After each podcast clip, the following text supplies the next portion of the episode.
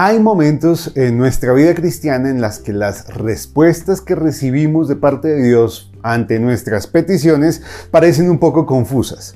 Por ejemplo, ah, en el ámbito cristiano se nos recomienda o algunos aconsejan no pedirle a Dios paciencia, porque si lo hacemos es posible que Él nos dé pruebas que al final nos permitan desarrollar esa virtud de la paciencia tan necesitada pero también tan rechazada por nosotros. ¿Ok?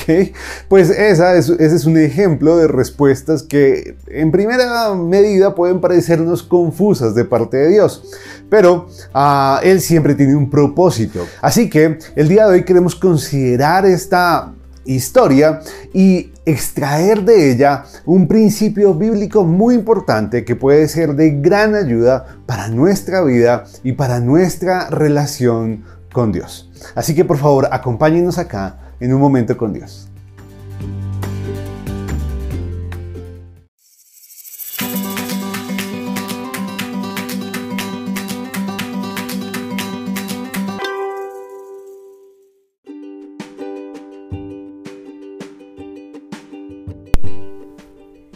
El pasaje del día de hoy lo encontramos en Marcos capítulo 2 versículo 5.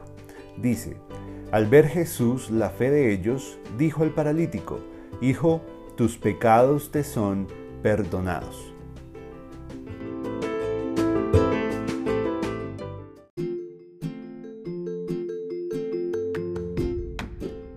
La porción que consideraremos el día de hoy es la historia de un paralítico ah, que fue ayudado por unos amigos para poder presentarse delante de Jesús.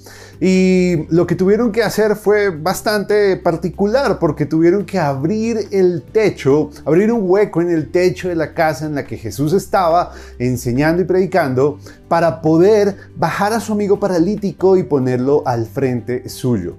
Cuando Jesús lo vio, ah, lo que le dijo fue que sus pecados le eran perdonados. Obviamente el paralítico iba por sanidad para poder caminar. Pero Jesús le dijo, tus pecados te son perdonados. Ahora, uno se pregunta, ¿cómo así? ¿Qué pasó ahí? ¿Ah? Pues yo creo que cuando el paralítico escuchó estas palabras, él pensó, Señor, yo vine para que me hicieras caminar, no para que perdonaras mis pecados. Es posible, ¿no? Ahora, esta es una de esas porciones de las escrituras que nos hacen preguntar cómo así, ah, o por qué razón siendo Jesús consciente de que él le estaba buscando por un milagro de sanidad, le otorgó el perdón de pecados, ¿verdad? Pues mm, debemos entender que Jesús, así como Dios, tiene la maravillosa capacidad de hacer que un solo suceso produzca un impacto amplio que beneficie a muchos y responda a varias preguntas simultáneamente. Y este es uno de esos casos. Porque, como nos lo dice Marcos, una multitud estaba presenciando ese momento.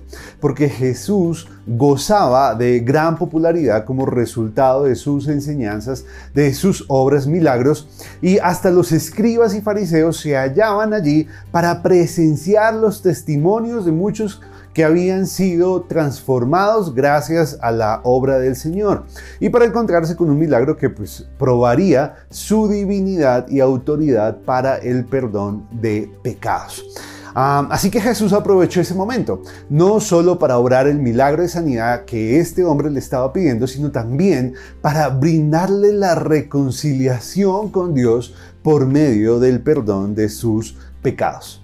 Porque para Jesús era muy urgente la vida, o era, perdón, más urgente la vida espiritual del paralítico que su capacidad para ponerse en pie. ¿Mm? Este hombre, desde el punto de vista de Jesús, necesitaba más que nada, más que nada al Padre, necesitaba necesitaba el perdón de pecados, la reconciliación antes que poder caminar. Necesitaba un camino que recorrer, un propósito de vida que Dios le daría antes que piernas para poder recorrer ese camino. Y es por eso que la Biblia nos dice que nosotros muchas veces, muchas veces no sabemos cómo orar, porque nosotros pensamos, sentimos una cosa, pero Dios sabe que necesitamos otra. ¿Y cómo podemos aplicar esto que le pasó al paralítico a nuestra vida? Pues preguntándonos qué le estamos pidiendo a Dios hoy. ¿Cuál es la razón por la que le estamos buscando? ¿Será trabajo o será salud? ¿Será que nos preocupa que estamos solos, que queremos tener pareja? ¿O serán nuestros hijos? ¿O serán nuestras posesiones materiales? Pues la verdad es que antes que nada, lo que más necesitamos es el perdón de Dios, arrepentirnos de nuestros pecados y confesar a Jesús como el Señor de nuestras vidas. Y eso es lo primero que Dios quiere darnos. Así que ajustémonos a la voluntad de Dios, ¿ok? Consideremos nuestra vida espiritual antes que todo lo material o todo, eh, o todo tipo de otras cosas que creamos que nosotros necesitamos y más bien busquemos el plan de Dios para nosotros, su perdón, su reconciliación, porque eso es lo más importante que nuestra alma necesita.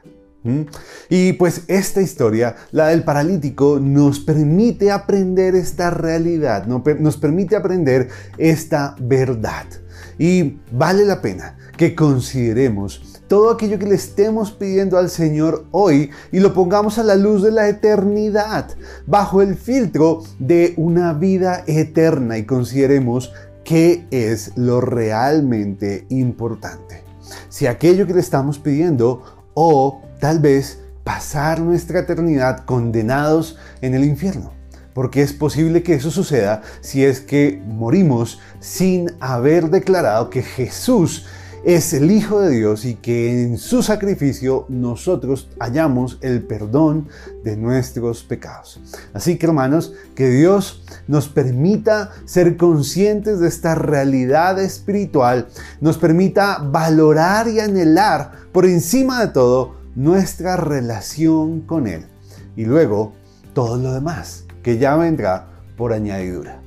Que Dios nos bendiga. Hasta luego.